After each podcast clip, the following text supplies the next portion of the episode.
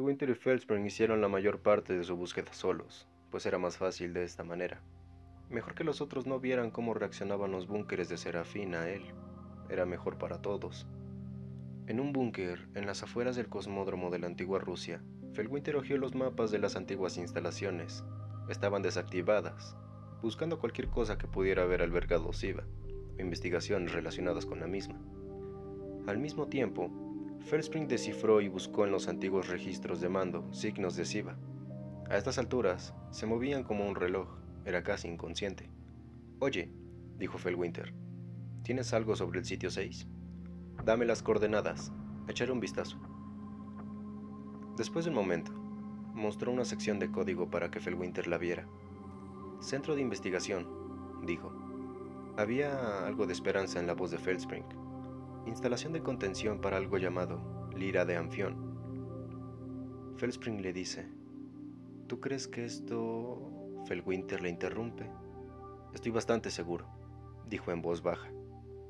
Miraron la pantalla de la consola, donde una pequeña luz roja parpadeaba en un mapa, junto a las palabras que decían Sitio 6. Vamos, dijo Felwinter sin dudarlo. Tenemos que decirles a los demás. Memorizó el mapa y se volteó para irse, pero Felspring se interpuso. Espera, dijo ella. Espera un segundo. ¿No fue demasiado fácil? Felwinter miró a su alrededor y dijo, Hemos estado aquí durante horas y hemos estado aquí buscando todo esto durante años. Hizo una pausa.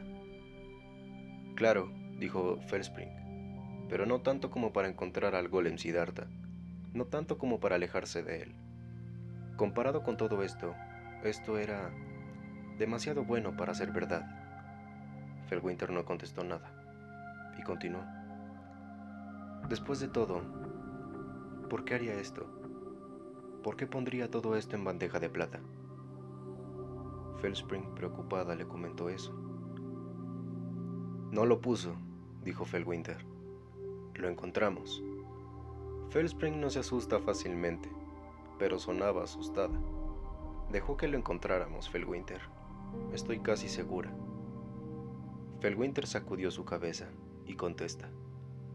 No, lo encontramos. Miró a su espectro. Si alguien puede hacer que Rasputín coopere con los señores de hierro, somos nosotros. Lo conocemos mejor que nadie. Hizo una pausa y en voz baja dijo, lo conozco mejor que nadie. Esto es todo, Felspring. Esto podría cambiarlo todo. El pequeño punto rojo del mapa parpadeaba constantemente como un faro. Estaban quietos mientras se miraban, esperando. No había ningún desacuerdo real. Después de todos estos años juntos, las dudas de ella eran las dudas de él, y la certeza de él era la certeza de ella, les gustara o no. A veces desearía que no nos hubiéramos ido de esa montaña, dijo Felspring. Hubiera sido lo mejor quedarnos solos, ¿no crees? Yo también, dijo Felwinter. Bajó su cabeza, hizo su pausa y continuó. Pero no lo hicimos. Giró hacia la puerta y se marchó.